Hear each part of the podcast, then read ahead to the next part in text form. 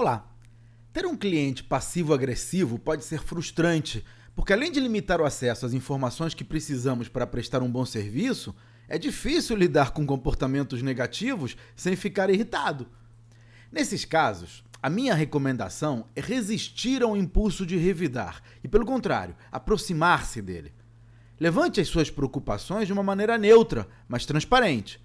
Por exemplo, Fulano, em nossa última reunião você fez comentários sarcásticos sobre o meu trabalho e não sei se você está apenas sendo engraçado ou tem preocupações reais sobre o resultado. Eu adoraria ouvir a sua visão sobre como eu poderia melhorar.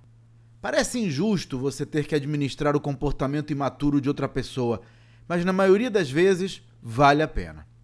Aliás, eu gravei um webinário sobre como atrair mais clientes para o seu negócio, e se você tiver interesse, basta inscrever-se no meu site claudionazajon.com.br.